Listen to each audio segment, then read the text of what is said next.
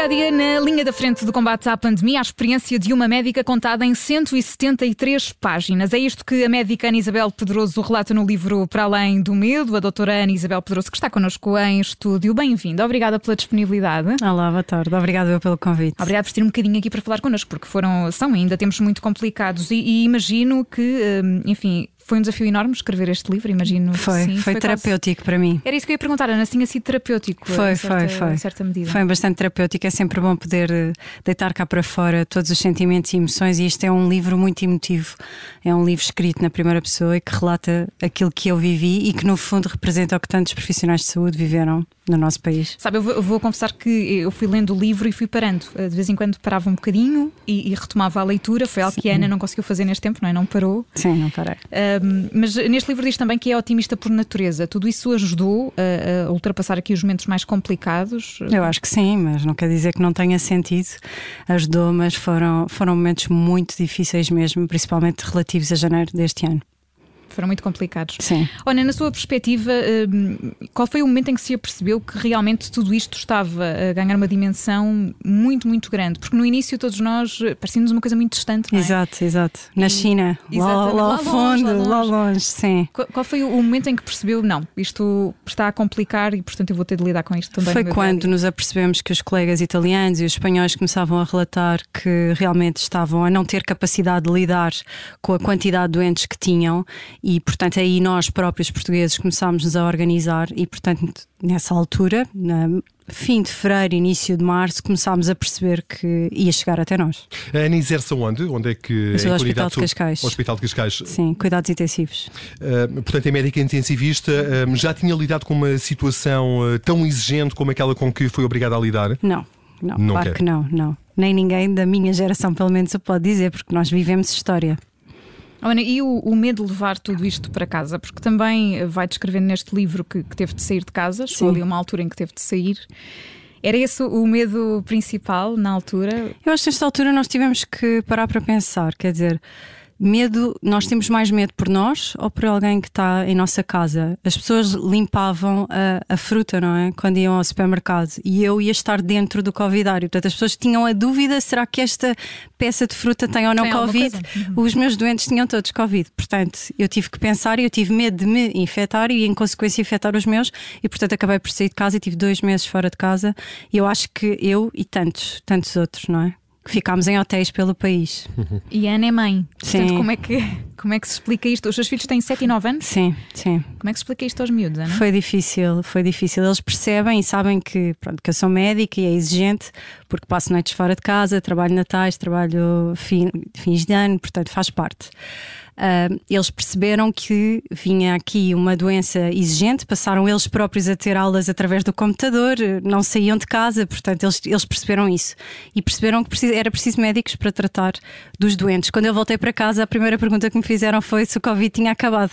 Realmente, porque eles associavam o facto de eu estar fora de casa uh, a, estar a, e sim, a estar a lutar contra a doença. Uhum. E portanto era bom, não é? Dois sim, meses. Era. E como é que era feita essa, essa comunicação também para casa, uh, Ana? Como todos nós, não é? Videochamadas? Sim, mas eu ia vê-los uh, através da varanda, sempre.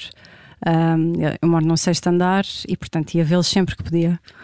E pronto, foi assim durante algum tempo. Difícil para eles, imagino? Ou, ou Sim, olhavam é... para a mãe com a minha mãe é uma heroína? É mais, é, foi mais isso, porque eu acho que as crianças encaixam, encaixam bem as coisas se nós lhes dissermos que está tudo bem, ou não se tivesse, não tivesse havido aquele filme do A Vida é Bela, não é? Em que estava tudo bem para a criança, desde que aquele pai compusesse aquela realidade. E foi um bocadinho assim que, que eu vivi, uh, sempre a trabalhar, sempre a trabalhar, portanto, pouco tempo para, para estar triste, não é?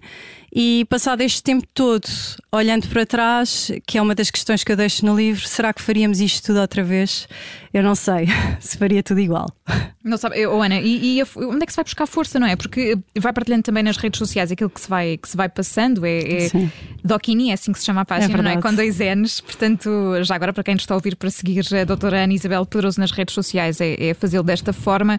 Mas, mas essa partilha nas redes foi também, de certa forma, um, enfim, catalisador de força para aquilo que ia fazendo depois no dia, no dia a dia? Sim, eu no fundo o que eu senti foi que havia um público que gostava de ler o que eu escrevia e as pessoas de repente começaram a beber informação de saúde, porque os telejornais, quer dizer, só se ouvia, isso ainda hoje, ouve-se muito mais falar de saúde do que se ouvia antes. Claro que sempre foi um tema de interesse, mas isto era um tema que impactava a nossa vida, não é? obrigou-nos a ficar restringidos em casa. E portanto, neste ponto, era muito, muito, foi, foi muito complicado. E as pessoas começaram a gostar da forma como eu escrevia e eu sentia, e ainda sinto um pouco, que às vezes as pessoas têm tanta informação de tanto lado que não sabem o que é que é verdade, já não sabem o que é que realmente se passa.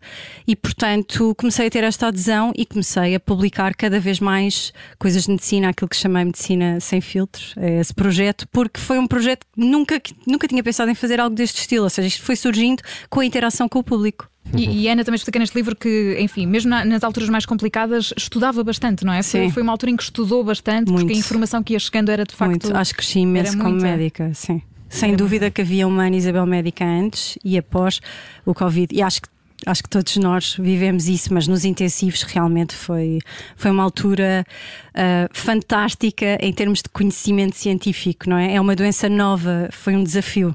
E porquê é que a Ana hoje não sabe se faria tudo aquilo que a Ana do passado fez eh, para ajudar os doentes infectados com a SARS-CoV-2? Por exemplo, no que toca ao sair de casa, não sei se voltaria, se calhar voltaria a sair, mas se calhar voltaria mais cedo para casa, por exemplo. Uhum. Acho que mais cedo teria menos. Portanto, no fundo, eu fui perdendo o medo e eu acho que o, li o livro fala muito disto, para além do medo. Nós todos fomos perdendo o medo, ou não tivéssemos aqui os três agora. Tive medo de morrer? Uh, não. Não, isso não. Não, nunca tive uh, e não tenho sei que vai acontecer, mas nunca tive e não tenho, sim. Uh, tinha era mesmo medo de infectar os outros lá de casa. Isso é, é, o meu maior medo e que, pronto, isto é uma roleta russa, como nós sabemos, principalmente para os, não, para os não vacinados. Agora, atualmente é isto que se passa. Para as pessoas que são vacinadas, raramente têm doença grave e é isto que estamos a assistir. Ainda bem.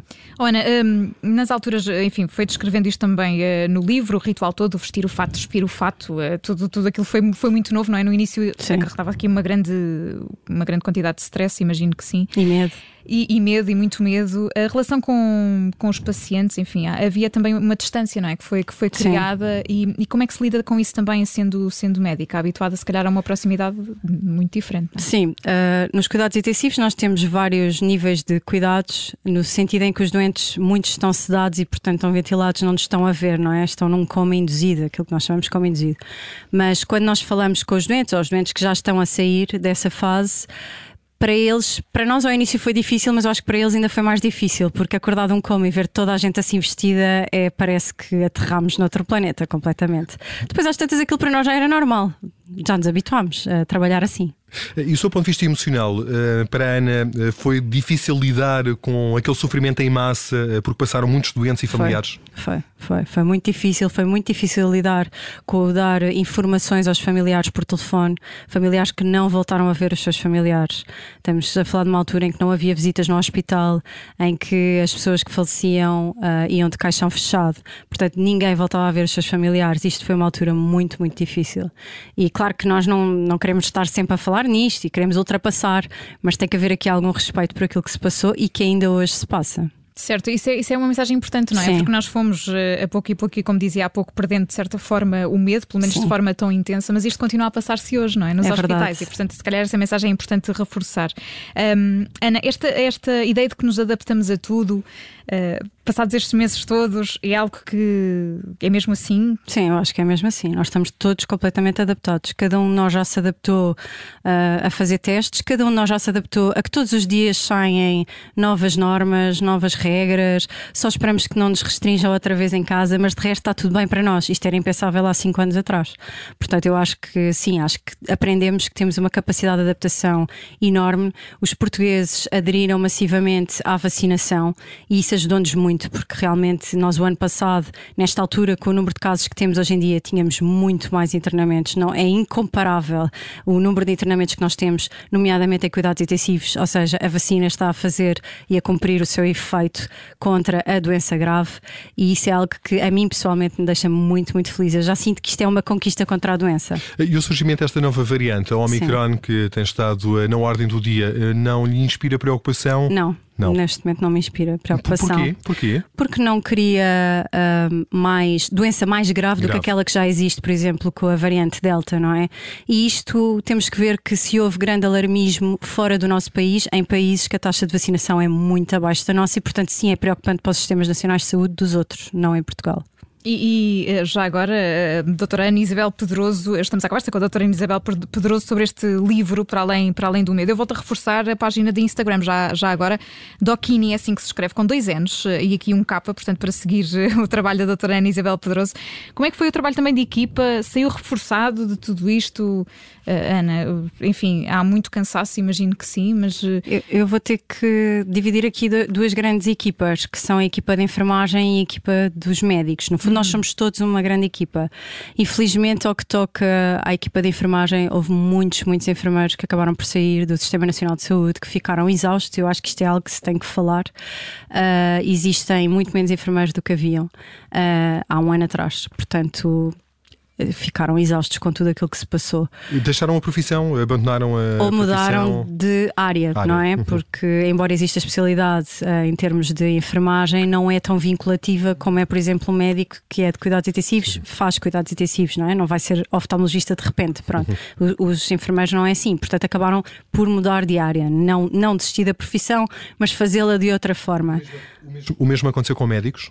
Com médicos, não, não, não. não. Uh, e penso que sim, que os espíritos de equipa saíram reforçados, mas por outro lado, acho que todos, à nossa maneira, médicos, enfermeiros, auxiliares e pessoas fora mesmo da, das profissionais de saúde, todos aprendemos a dar importância àquilo que realmente é importante. Uhum. E encontrar alguma explicação para que haja médicos que deixaram de trabalhar em cuidados intensivos uh, e médicos não optaram por fazer, porque é que um, terão eventualmente sido mais atingidos pelos impactos da pandemia os enfermeiros em detrimento dos médicos? Não, eu acho que os enfermeiros têm essa capacidade de poderem sair desta área e ir para outra área. O que não acontece com os médicos. O que não acontece com os médicos. E, portanto, nós, nesse sentido, uh, temos uma capacidade de adaptação diferente. Isto para dizer que foi mesmo muito, muito exaustivo. Portanto, e... e reconhecimento desse esforço, uh, Ana? Pois, uh, isso foi, foi algo muito complicado, não é? Sentimos-nos não sentimos reconhecidos uh, ao não início. por parte da população portuguesa, da população. generalizadamente, que de facto há um um reconhecimento por parte do trabalho que foi feito uh, pelos Sim, eu, eu se calhar até sinto mais, porque como estou muito exposta nas redes, as pessoas me, me dão esse feedback uhum. a nível pessoal. Não sei se os meus colegas o sentem. Sinceramente. Parte, eh, isso, isso pela parte da, da, da, população, da população. Geral, pela parte da tutela. É? Sim, poderia ser mais reconhecido do que é realmente. E, e, como é que, enfim, olha para, para a situação atual da pandemia, como é que se perspectivam os próximos eh, meses? Quando é que isto acaba, Ana? Eu sei que esta pergunta também está aqui no livro, mas eh, não há, não há grande resposta para ela, não é? Pois não, não há. Não há grande resposta. Eu acho que isto vai acabar no dia em que todos estivermos vacinados. Aparentemente já existe uh, ou estão a surgir novos medicamentos que serão para o tratamento e, portanto, no momento em que estamos vacinados e praticamente não há doença grave e aqueles que têm doença grave conseguem ser tratados, acho que vamos dar cabo do Covid, que é isso que todos queremos. Ana, qual é a situação hoje, atualmente, na unidade de cuidados intensivos do hospital onde, onde trabalha?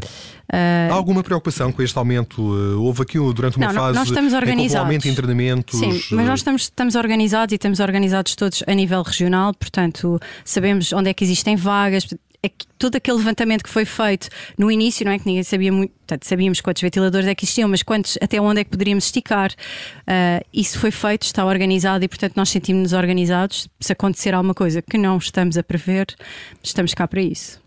Ana, olhando aqui para, para o seu livro, para as suas redes sociais, vai continuar a partilhar aquilo que se vai passando consigo no, no dia a dia. Diz também que não é de toda a mesma mulher, a mesma profissional, a mesma mãe. Portanto, o que é que mudou aqui de tão, tão radical? Mudou mesmo a maneira como eu vejo tudo o que faço. Eu acho que vivia muito aquela coisa do acorda de manhã, vai trabalhar, volta, miúdos, etc. E hoje em dia eu paro mais no tempo. Eu sinto que absorvo mais todo o tempo que tenho aonde estou. Portanto, consigo beber mais de onde estou. É o que eu sinto. E vai continuar a apostar nesta, nesta partilha com as pessoas? Da comunicação, que claro que sim, claro que sim. Lá estarei e respondo sempre a quem me coloca questões, mais cedo ou mais tarde, acabo sempre por responder. Valoriza de uma outra forma a sua vida? Sim. Uh, é. É isso. Oh, Ana, acha que, que, comunicamos corretamente de saúde? E há pouco falávamos também sobre isso, não é? Se calhar nunca, nunca falámos tanto de, destes temas. Comunica-se de forma correta? Por exemplo, na ciência fala-se muito disto, não é? Da necessidade de comunicar Sim. ciência de forma acessível para toda a gente. Parece-lhe que existe essa mudança concreta agora? Não. Eu não, não acho isso. Eu acho que há uma grande tentativa de se comunicar saúde de uma forma adequada. Acho que a maioria das pessoas não percebe e por não perceber, e isto foi uma altura muito importante em que aquilo que era pedido uh, às pessoas era que alterassem comportamentos, e eu acredito que as pessoas alteram o seu comportamento quando entendem, não é? Eu não posso pedir a um doente para tomar 10 medicamentos, uh, dois de manhã, três à tarde e quatro à noite, se ele não entender para quê e porquê, não é? Vai aderir àquilo que eu lhe estou a pedir, se ele entender. Eu acho que a comunicação em saúde em Portugal tem muito, muito espaço para melhorar. Portanto, não foi feita de forma correta na sua perspectiva ao longo de, da pandemia? Acho que não. Não, ficou, não. ficou a falhar eh, muita coisa. Acho que sim. O que, é, o que, é era importante mudar, Ana? Acho que era importante colocar uh, pessoas que falem de uma forma mais simples porque há, há, há, muitas coisas que se passam em que há um, um, um status, portanto, há, há um, uhum. um, certo cor da população que vai perceber e todo o resto não vai entender e, portanto, simplesmente não vai ouvir e que nunca foi tão importante que ouvissem, porque nós precisamos que eles adiram aos comportamentos que nós estamos a pedir. Portanto, acho que tem que haver diferentes tipos de comunicação para diferentes públicos-alvos e, portanto, acho que deveríamos simplificar mais as coisas, ser mais objetivos, explicar na prática o que é que vai acontecer. Uh, tanta norma a sair diariamente, não é? Isto é, é muito importante. Muito bem, ficamos por aqui. Ana Isabel de Pedroso tem este livro Para Além eh, do Medo, está disponível em todas as livrarias. Pode também seguir o trabalho da doutora Ana Isabel Pedroso nas redes eh, sociais. Doutora, muito obrigada. Boa sorte, tudo a correr bem. Obrigada. E, e, falaremos eh, muito em breve. Vamos continuar a acompanhar o seu trabalho. Obrigada. Obrigada. obrigada.